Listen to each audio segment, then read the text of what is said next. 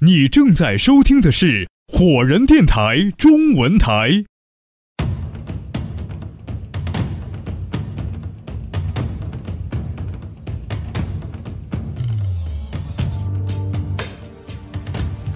您正在收听到的是火人电台中文台。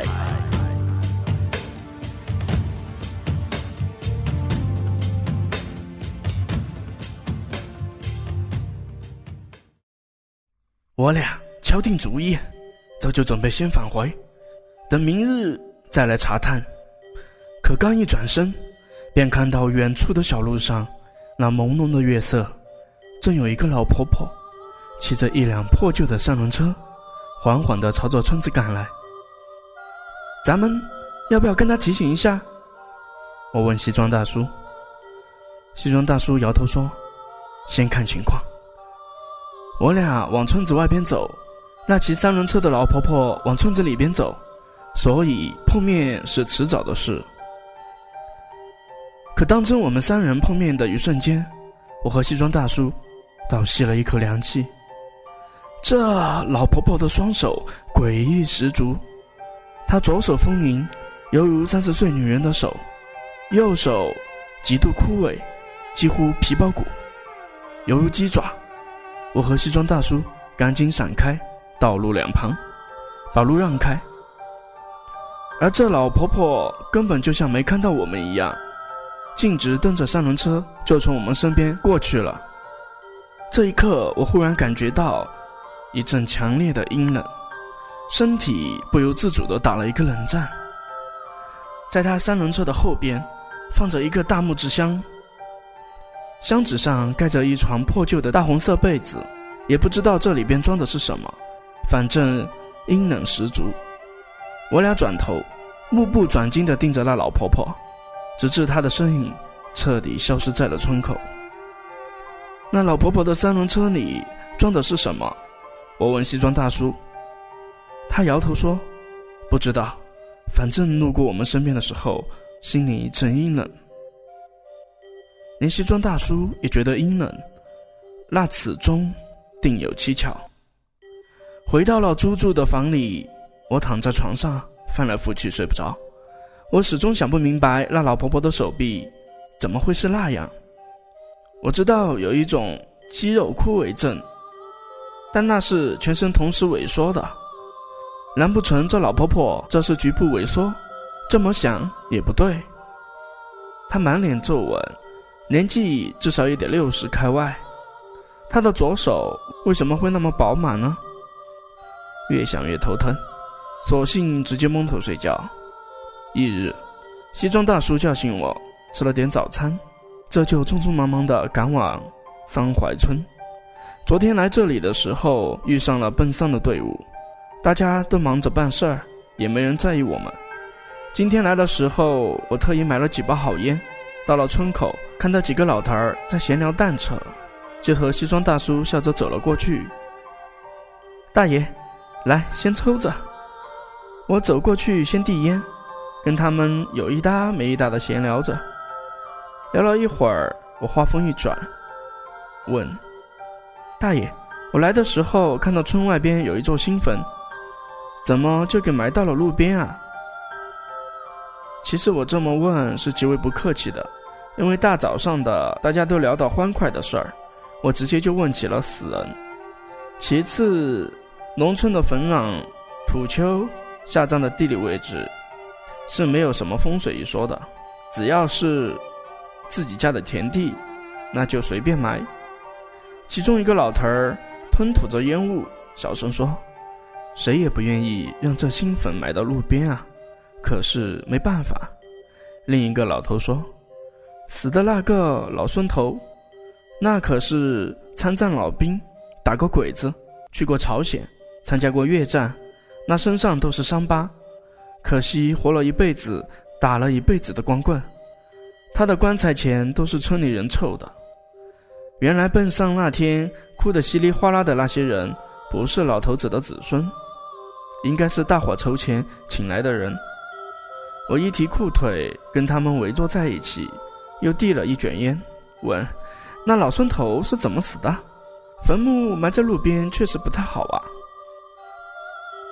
一个秃顶老头说：“哎，孙老头死得可惨了，而且关键是孙老头没地，死后埋到别人家里，人家也不愿意，所以就埋到了路边，反正不耽误过路就是了。孙老头啊，死前前一天发了疯，那天晚上下着雨，孙老头就往村里跑，一边说一边跑，村里来了两个人，一个是活人，一个是死人。”村里来了两个人，一个是活人，一个是死人。我浑身一惊，看了一眼西装大叔，但他眼中却平静如水。哎，多好的一个老头，为国捐躯，血洒沙场，最后落了一个发疯的结局。他死的时候瞪大双眼，眼珠子里都是血丝。哎，不提了，几个老头儿都是连连叹息，我的心情也低落了下来。我这个人从小就敬佩参战的老兵，那都是铁血战士，在血与火之中挣扎出来的意志最坚强的人。又给这些老头们赏了一卷烟，我和西装大叔信步离开。西装大叔对我说：“一会儿咱去一趟市区，买点肉，买点黄纸蜡烛，再弄一碗米饭。”我说：“干啥？”西装大叔说：“到时候你就知道了。”现在先去冯婆家里看看。我俩打听了一阵，朝着冯婆家里赶去。到了之后，发现是一处破败的青瓦房，房顶上还有几处漏洞，不过都是塑料布遮挡住，以免下雨的时候漏水。而冯婆家的院子更是破败不堪，在院子的东北角养了十几只小鸡仔。土质的院墙坍塌了好几段，院子里还种着一棵桑树。这可真是晦气。乡间有言：“前不栽桑，后不栽柳，庭院不栽鬼拍手。”咱们要不要过去看看？我问西装大叔，他沉思了片刻，说：“走，过去敲敲门。”我俩走进冯婆的院子里，伸头看了一眼正屋的木门，虽然紧闭，但外边却没上锁。照此说来，应该是里边用穿条挡住了。砰砰砰！我轻轻地敲了三下门，里边没反应。砰砰砰！我又轻轻地敲了三下，里面还是没反应。村里的人说，冯婆不是晚上下地，白天睡觉吗？这会儿应该正在熟睡中吧？咱们就不打扰了。我刚跟西装大叔说完这句话，忽然里面传来砰砰砰三声，就像里面有人敲门一样。我一个机灵。汗毛都竖了起来，西装大叔也是不由自主的后退了一步，我俩互看了一眼，砰砰砰，里边又传来了三声敲门的声音，我操，我的腿都软了，冯婆家里太诡异了，赶紧走。我说完，西装大叔几乎是拉着我的手，转头就快步的走出冯婆家的院子，出了院子仍然没停下来，几乎是一路小跑出了村子。我说：“大叔，别跑这么快，大白天的怕什么？”西装大叔心有余悸地说：“冯婆家里处处是露着古怪，你难道没看出来？”我一愣，说：“那敲门声确实诡异，但也有可能是冯婆醒了，故意藏在门后吓我们，有这个可能性吧？”西装大叔冷笑一声，说：“这个可能性当然有，但七老八十的婆婆。”不会像顽皮的孩童一样故意整人。刚才你有没有发现冯婆饲养的小鸡仔有什么不同？我说没发现，这个真没注意。鸡永远都吃不饱，它们每天要做的事情就是低着头在地上找食物，而且时不时的鸣叫。冯婆家的鸡仔不但不叫，不找食物，而且聚集在一起，同时看着咱俩。那眼神就像人类的眼神一样。西装大叔说完，稍有深意的看着我，说：“我说，你别卖关子啊，继续说。这种鸡，如果我没猜错的话，从它们孵化出来的那一天起，喂的根本不是饲料，而是人肉。我靠！西装大叔说的话吓得我浑身一颤。他见我反应激烈，又说道：“只有吃过人肉的鸡才会变成这样。”我浑身的汗毛都竖了起来。西装大叔见我的脸色有些白，就拍着我的肩膀说：“院子里的那桑树更为诡异，只不过我暂时不告诉你诡异之处了，以免你心中留下恐惧的印象，那可就不好了。”这话说的在理，毕竟我们还是要去冯婆家里询问她一些事。可这话我觉得还不如不说。他这么一说，我反倒更是记挂着那棵桑树了。现在咱们回市区买肉、买米、买黄纸以及蜡烛，不然这村子咱们晚上是不敢进的。折返回市区，我俩割了点肉，买了几斤黄纸以及白蜡烛。最后又去了一家餐厅，弄了一碗大米饭。等到夜幕降临之时，这就重新前往三槐村。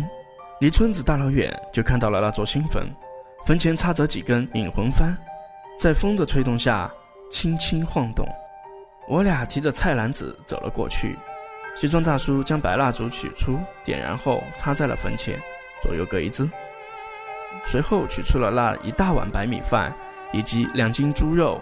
全放在了黄纸上，恭恭敬敬地说：“前辈在上，晚辈在下，今日过路此处，多有打扰，还望前辈多多海涵。”说完，他右手捏起两根筷子，一根插到盛满的米饭里，一根插到猪肉上，这才起身。我也对着这座新坟拜了两拜，然后说：“老大爷，您是参战老兵，我敬佩您，真的。”不过我确实有事要来三槐村一探究竟，希望没有打扰到您。大叔，可以走了吗？我起身问道。西装大叔，他点头，带着我朝村子里走去。可我俩刚转身，还没来得及走，忽然米饭里的那根筷子，啪嗒一声就歪倒在地，掉在了土地上。很多人都知道，吃饭的时候不能让筷子直接插在碗里。因为那是给死人吃的，但此刻插在碗里的筷子忽然倒了，是怎么回事？难不成死者不想吃？我看一眼西装大叔，他的脸色忽然很严谨，回过身来对着坟说：“老爷子，我们并无他意，只是想来这里调查一件事，希望您能海涵。”说完这句话，那根插在猪肉上的筷子竟然也啪嗒一声，歪倒在了地上。随着那根筷子倒下去，我双腿一软，差点蹲坐在地上。因为插在米饭里的筷子可能插得不紧，所以会歪倒；但插在猪肉上的筷子，那可绝对够紧啊！这也能歪倒？西装大叔默不作声，停顿了片刻，径直走了过去，不动声色地捡起了地上的筷子，再次插到米饭里以及猪肉上。我俩。转头就要走，可这一次，那米饭里的筷子以及猪肉上的筷子竟然啪嗒两声，同时歪倒了。这到底怎么回事？我有些慌了，真的有些心慌。西装大叔说：“你去插。”我走了过去，特别恭敬地捡起筷子，一根插在米饭里。为了测试坚固程度，我还特地晃了晃，然后另外一只插在猪肉上。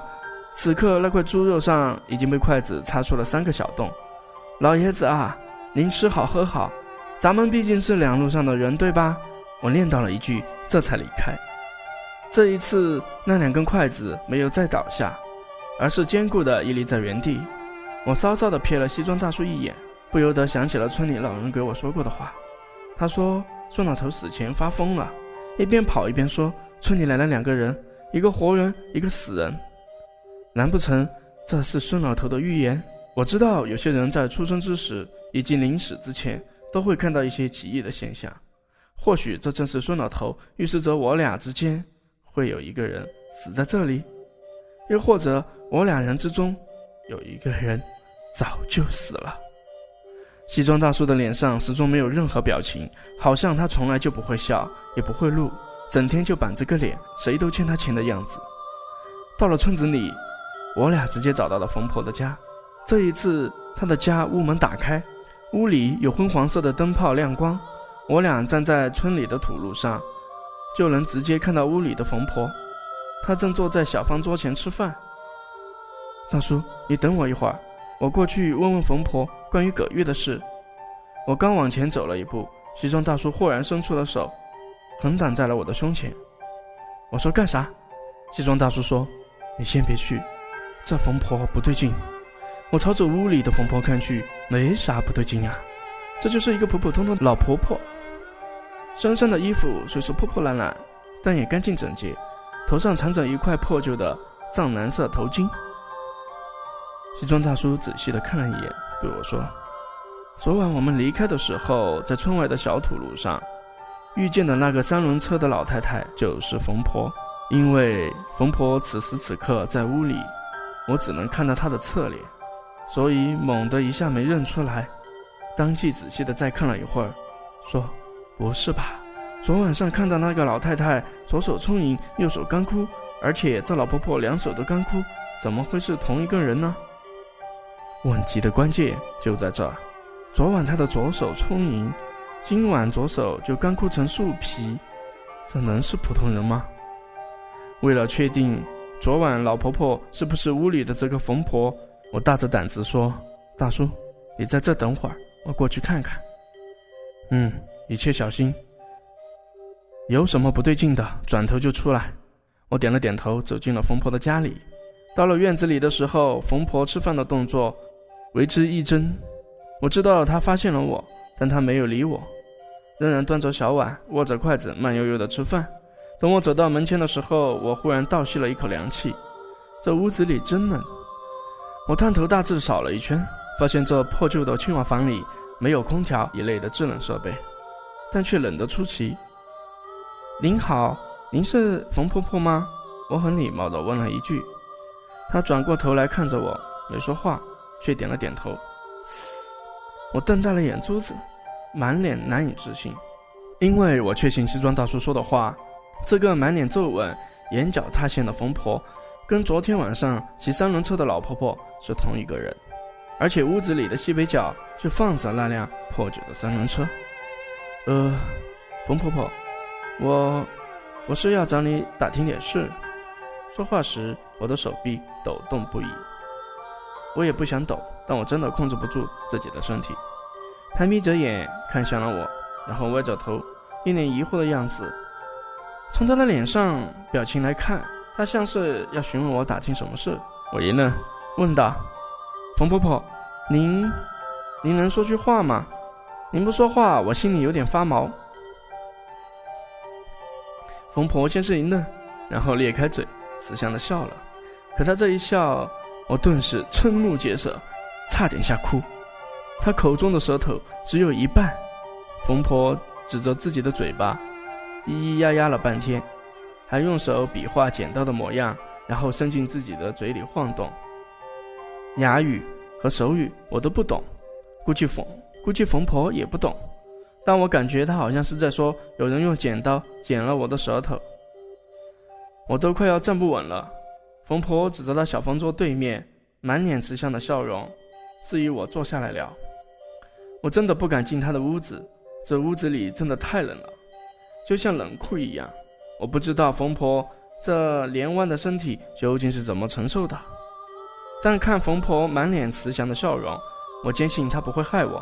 而且她是葛玉的母亲，我爱葛玉，为了葛玉，我不惧一切。想到这里，我忽然释怀了。此刻走进了这青瓦房里，刚一进屋，就看到西面墙壁上挂着一张黑白照片。那照片是一个少女扎着一对麻花辫子，很青涩的笑。借着微弱的灯光看去，我才看清，这张照片正是葛玉。冯婆的脸上笑容是很慈祥。她递给我一双破旧的筷子，指着桌上的青菜，示意我吃点。我点头微笑，但始终不下筷子。冯婆婆，您是葛玉的母亲吗？我做了良久的思想斗争，终于问了出来。冯婆一愣，先是点了点头，然后又低下了头，用衣袖擦了一下眼角。我知道自己戳到了她的伤心处，这一下子我也不知道该问什么了。停顿了许久之后。我从兜里掏出了五百块钱，放到了桌子上，又拍了拍冯婆的肩膀。她抬头看到钱的时候一愣，咿咿呀呀了几句，应该是要问我给他钱干什么。